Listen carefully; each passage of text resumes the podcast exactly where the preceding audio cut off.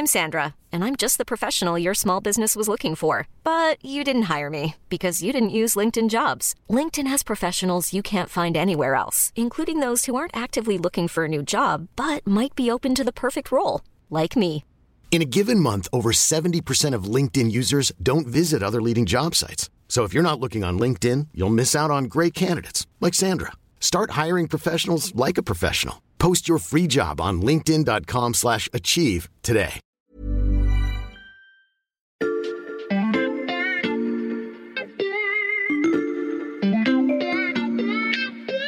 Salut, c'est Xavier Yvon. Nous sommes le jeudi 27 janvier 2022. Bienvenue dans La Loupe, le podcast quotidien de l'Express. Allez, venez, on va écouter l'info de plus près. L'histoire commence à Paris, un soir d'hiver, sous la neige. Deux entrepreneurs américains, frustrés de ne pas trouver de taxi, imaginent un service de mise en relation avec des chauffeurs privés.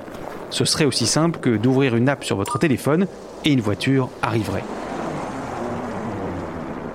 C'est ainsi, selon la légende, que l'idée de Uber est née. Dix ans après son lancement, la plateforme assure chaque jour 16 millions de trajets dans le monde. La marque est même devenue un mot dans le dictionnaire français. Et désormais, Uber entend venir concurrencer les mastodontes de la tech, les fameux GAFAM. Amazon historically has been the e-commerce leader Historiquement. Amazon est le leader du commerce électronique dans le monde. Nous pensons pouvoir devenir le leader du commerce local. L'homme que vous entendez s'appelle Dara Khosrowshahi, il est le patron d'Uber et il a accordé un entretien exclusif à l'Express. Il nous explique comment Uber entend se rendre encore plus indispensable dans nos quotidiens.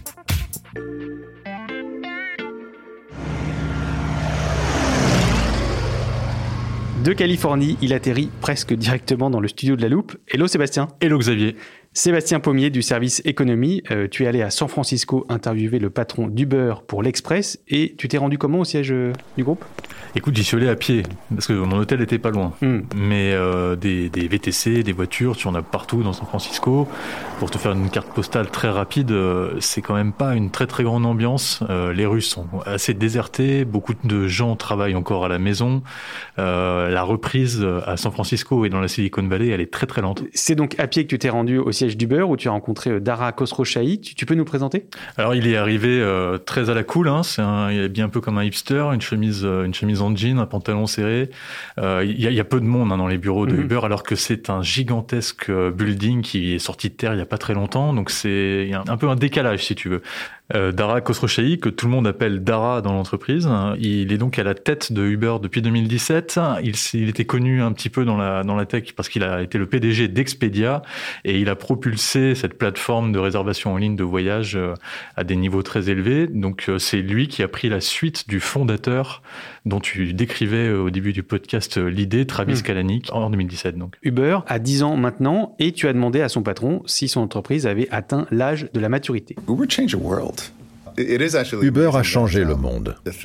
C'est assez incroyable de regarder in ce 10 que nous avons years, construit en 10 ans, de voir à quel point. Uber est désormais omniprésent. But we're not nearly where I would call maturity. Uh, the business is growing. Mais nous sommes encore loin de la maturité. L'entreprise connaît une croissance énorme. There aren't that many businesses that have built organically. Il n'y en a pas beaucoup qui se sont développés aussi rapidement que nous l'avons fait et partout dans le monde.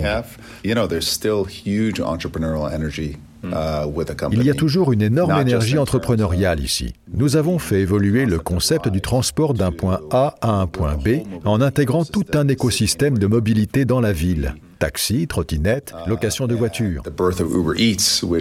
Nous avons aussi développé la livraison de repas à domicile avec Uber Eats, qui est devenu un énorme business et même la plus grosse partie de notre activité en France, par exemple. Maintenant, nous étendons ce concept à la livraison de tout ce que vous voulez, de l'épicerie, de l'électronique. Le potentiel pour les dix prochaines années est franchement plus grand que celui des dix années précédentes. is frankly greater than the business that we built in the last 10 years. On l'entend, hein, Dara, comme euh, on l'appelle chez Uber, euh, est très optimiste. Et pourtant, Sébastien, la crise du Covid n'a pas épargné son entreprise. Uber, c'est une activité qui est très liée au déplacement. Euh, comme toi et moi, on est resté coincés chez nous. Les déplacements s'arrêtent, euh, les loisirs s'arrêtent, le tourisme s'arrête. Il n'y a plus de raison de monter dans un, dans un Uber ou de commander un, un taxi en ville. Donc l'activité déplacement, qui est le premier métier de Uber, a pris la crise de plein fouet. Du coup, aux États-Unis, il y a eu une vague de licenciements très importante, des centaines de personnes qui sont parties. En même temps, l'entreprise a pivoté, comme on dit dans, le, dans, dans la tech, hein, en développant euh, massivement son activité de livraison. Et euh, pour résumer, ce qu'aiment bien dire les patrons et les patrons américains euh, encore plus, c'est que dans chaque crise se crée une opportunité. I think the crisis is it accelerated la pandémie nous a fait gagner 5 ans de croissance en une année sur Uber Eats. Quand j'ai pris la direction d'Uber il y a 4 ans, Eats générait 3 milliards de dollars de chiffre d'affaires. Maintenant, nous sommes à plus de 50 milliards. En même temps, nous constatons que la mobilité revient et qu'elle revient vite. Quand les villes s'ouvrent, les gens veulent sortir, aller au restaurant, chez des amis. Mais les habitudes sur la livraison se maintiennent.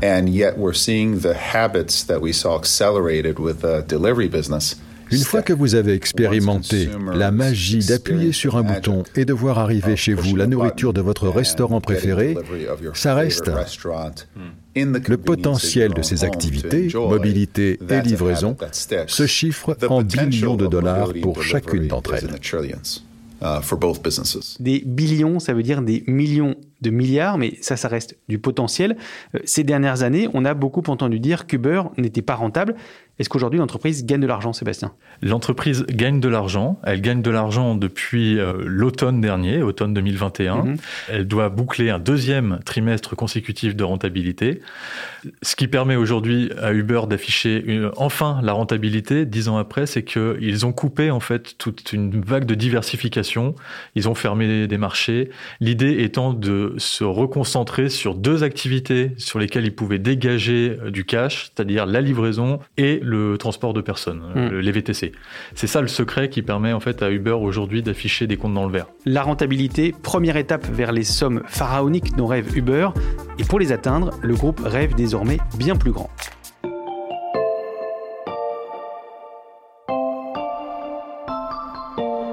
Xavier, euh, j'imagine que tu as l'app Uber sur ton téléphone? Euh, oui. Écoute, ouvre-la et essaye de commander un nouveau micro pour la loupe, tiens. Euh, je vois pas où je peux faire ça. Là, je crois pas que ce soit possible. Je vois bien une section épicerie. Euh, ça me propose les supermarchés qui sont dans le coin, dans le quartier de l'Express. Mais à part nous faire livrer des bonbons, je, je vois pas là. Écoute, je suis peut-être allé un petit peu vite, hein, mais en tout cas, c'est exactement ce que tu peux faire aux États-Unis. Et c'est l'objectif euh, de Dara, c'est donc que Uber devienne le réflexe pour toutes tes livraisons devant même Amazon. Nous voulons devenir capables de livrer absolument tout. En France, par exemple, nous sommes en relation avec près de 40 000 restaurants.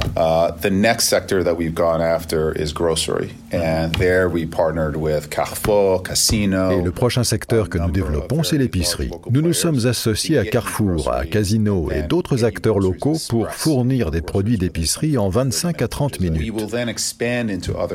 Mm-hmm. Nous nous étendrons ensuite à d'autres catégories pour permettre aux petites entreprises de s'inscrire elles-mêmes dans l'écosystème et d'être ainsi exposées à l'ensemble de la clientèle d'Uber Eats sur leur marché local. And essentially, I think ultimately this is technology that is going to allow the local merchant c'est la technologie qui va permettre au commerçant local de dépasser Amazon. Avec des services comme le nôtre, le commerçant local dans votre ville sera en mesure de livrer plus rapidement qu'Amazon ne pourra jamais le faire. Nous voulons accompagner le développement des entreprises de quartier qui, dans le passé, n'ont pas profité de toute la puissance des nouvelles technologies des plateformes.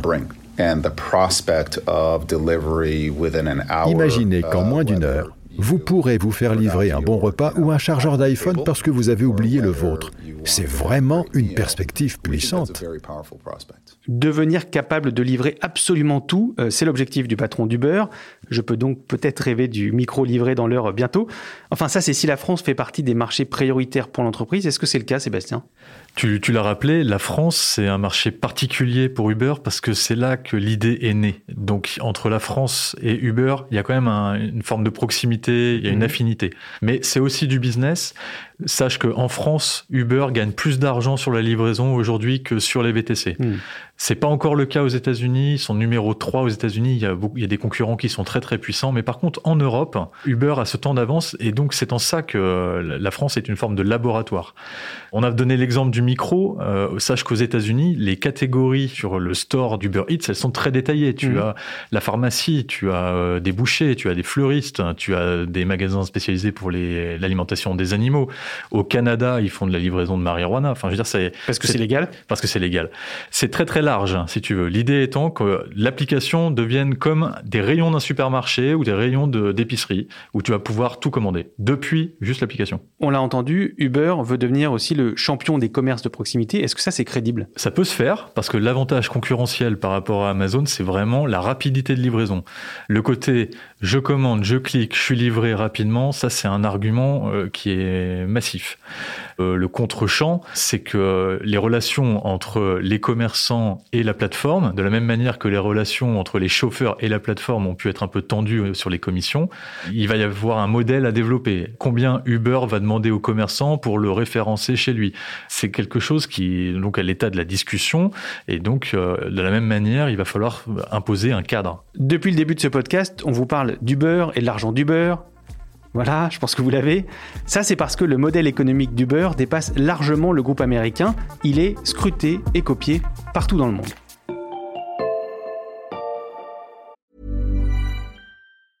Hiring for your small business? If you're not looking for professionals on LinkedIn, you're looking in the wrong place. That's like looking for your car keys in a fish tank. LinkedIn helps you hire professionals you can't find anywhere else, even those who aren't actively searching for a new job but might be open to the perfect role. In a given month, over 70% of LinkedIn users don't even visit other leading job sites. So start looking in the right place. With LinkedIn, you can hire professionals like a professional. Post your free job on linkedin.com slash achieve today.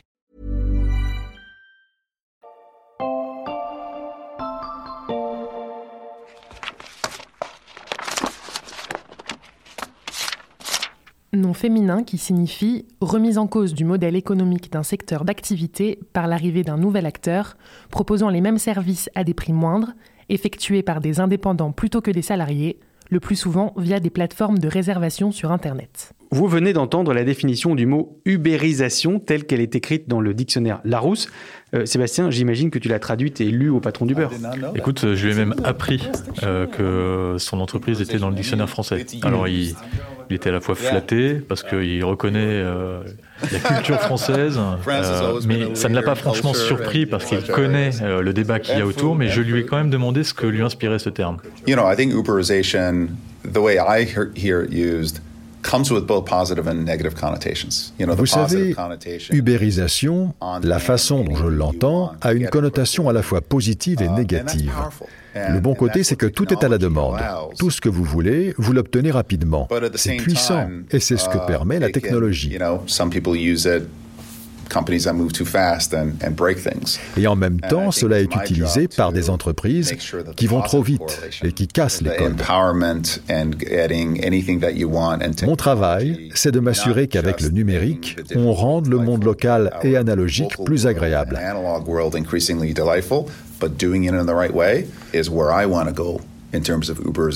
C'est cette ubérisation que je veux réaliser. Si les gens voient l'ubérisation comme un moyen pour les entreprises locales de devenir aussi fortes qu'un Amazon ou un eBay, alors je considérerais que mon travail ici est un succès. Uh, les entreprises qui vont trop vite et qui cassent des codes, euh, façon édulcorée d'évoquer le problème posé depuis le début par Uber, Sébastien, c'est celui du statut des travailleurs. Ça, fait dix ans qu'Uber existe, ça fait dix ans que la discussion est sur la table. Quel est le véritable statut des gens qui travaillent sur l'application ou avec l'application? Du côté de Uber, on aime d'ailleurs utiliser le terme de partenaire. C'est-à-dire que ces travailleurs sont des indépendants et ils ne sont euh, pas salariés de, l'entreprise. À l'inverse, il y a des groupements de livreurs euh, ou de chauffeurs qui euh, demandent à être davantage intégrés à la, à la structure de l'entreprise pour avoir de meilleures protections. Sur cette question épineuse du statut des travailleurs ou des partenaires, comme dit Uber, voici la réponse de Dara Khosrowshahi. Eh bien, je pense que le débat sur la nature du travail Um, est un débat important et qu'il va continuer. Mais pour nous, leur statut est très clair. Il s'agit d'entrepreneurs indépendants qui ont une flexibilité totale. Ils peuvent travailler And- quand and ils it's veulent, où ils veulent, Uh, et même pour un concurrent to s'ils le veulent. C'est un arrangement peu commun et efficace. Et de ce point de vue, je pense que la pandémie a souligné pour beaucoup les bénéfices de la flexibilité. And it is the single most important factor in terms of why earners C'est la raison principale in pour the laquelle les gens s'inscrivent everywhere in the sur notre plateforme partout US, dans in le monde. France, in the UK, in Brazil, Aux États-Unis, en France, au Royaume-Uni, au Brésil ou dans les rues de Mexico. Certains veulent cette flexibilité et des protections. That decide they want to be their own bosses and they want to work on their terms, plus protections. And we are engaged Nous nous sommes in engagés dans un dialogue social pour déterminer de Uh, quelles to protections supplémentaires ces travailleurs devraient bénéficier. Ces protections uh, seront spécifiques à chaque pays. Par exemple, nous y sommes parvenus au Royaume-Uni en the obtenant un statut d'entrepreneur indépendant. In terms of worker designation, which is to some extent independent contractor and more. And we think we're on a good route now with the dialogues we'll- we're having in France. En France, nous sommes sur la bonne voie avec le dialogue social que nous avons engagé. Sick pay Pour moi, en termes de protection sociale, tout est sur la um, table. Que ce soit des congés payés, des indemnités maladie, une retraite, un revenu minimum, tout um, ça fait partie de la recette à trouver, si je puis dire. Et la question pour la France, c'est de trouver les bons ingrédients uh, pour arriver that au get Sébastien, le patron d'Uber insiste bien sur le caractère local du statut des travailleurs. Il est différent partout? C'est la particularité aussi de Uber, c'est qu'ils doivent se conformer avec les réglementations.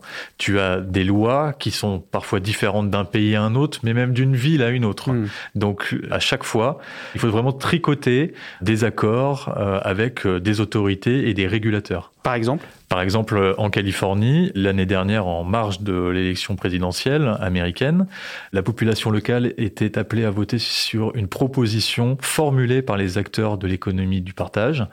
Pour te résumer le, le débat qui a été très très long, euh, c'était en fait savoir quel était le niveau de revenu minimum de ces travailleurs, quelles garanties et quelles couvertures ils pouvaient avoir, notamment des garanties sociales. Ça, c'est pour la Californie, euh, berceau d'Uber et de toutes euh, ces plateformes. Mais en Europe, par exemple À Londres, une Cour suprême anglaise a imposé en fait la création d'un nouveau statut d'entrepreneur indépendant. Mm.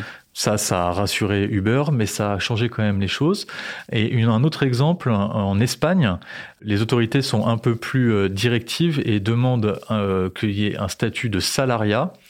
Pour contourner cette directive, Uber passe des contrats avec des entreprises qui vont elles-mêmes salarier les chauffeurs ou les livreurs, qui ne vont donc pas travailler directement pour Uber, mais pour un prestataire. Hmm. Et même au niveau européen, donc il y a des discussions. La Commission européenne est en train de plancher sur une nouvelle directive dont euh, l'enjeu principal est que les travailleurs des plateformes aient un statut de facto de salarié. De son côté, Uber va faire travailler euh, ses lobbyistes pour amender le texte et offrir des protections euh, des revenus, voire même des congés payés s'ils veulent. Mais en tout cas, du côté de Dara, on ne veut pas entendre parler de salariat, ce n'est pas dans le modèle. Cette question, elle est scrutée de près parce qu'Uber a été le, le, premier à inventer ces emplois hybrides et ça a fait exploser le modèle traditionnel du travail. Il y, a, deux mots qui reviennent très souvent dans la bouche du patron de Uber, c'est indépendance et flexibilité. Et ce sont deux tendances que tu vois beaucoup émerger aux États-Unis. Euh, il y a beaucoup de travailleurs qui ont quitté les bureaux, qui ont quitté les, les centres-villes, qui travaillent euh, à distance. On parle de l'économie nomade. Quelque part, son entreprise, elle symbolise ça. Et donc, il ne veut pas revenir en arrière au salariat classique hein, avec euh, les formules du monde du travail que l'on connaît encore aujourd'hui. Pour lui, Uber est dans son temps. Euh, Uber a même l'impression d'être un moteur d'une nouvelle forme de, de travail. Mais ça ne t'a pas échappé que c'est aussi une manière pour l'entreprise d'alléger ses coûts, d'alléger ses charges sociales, ses charges salariales, euh, et donc d'augmenter sa profitabilité. Je vais inventer un nouveau mot, la pommiérisation, faculté à rendre passionnant un sujet. Merci Sébastien Pommier. Donc. Merci Xavier. Pour retrouver l'intégralité de l'interview de Sébastien avec le patron d'Uber et tous ses articles, rendez-vous sur l'express.fr. Abonnez-vous pour accéder à tout le contenu. Le premier mois est offert. Et si vous avez apprécié cet épisode de La Loupe et que vous ne voulez en rater aucun autre, commandez les prochains via une plateforme de podcast. Ça, c'est gratuit et c'est livré dès 6h du matin, du lundi au vendredi. Vous pouvez souscrire à la loupe sur Spotify, Apple Podcast ou encore Podcast Addict. Cet épisode a été fabriqué avec Philippe Agaël, Charlotte Barris, Margot Lanuzel, Fanny Marlier, Lison Verrier et Marie Javorski. Retrouvez-nous demain pour passer un nouveau sujet à la loupe.